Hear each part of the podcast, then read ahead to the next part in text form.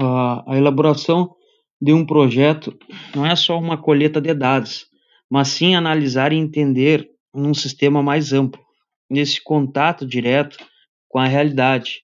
De repente o projeto é, é viável tecnicamente, mas será viável para o produtor? Será viável para a realidade que ele, que ele vive?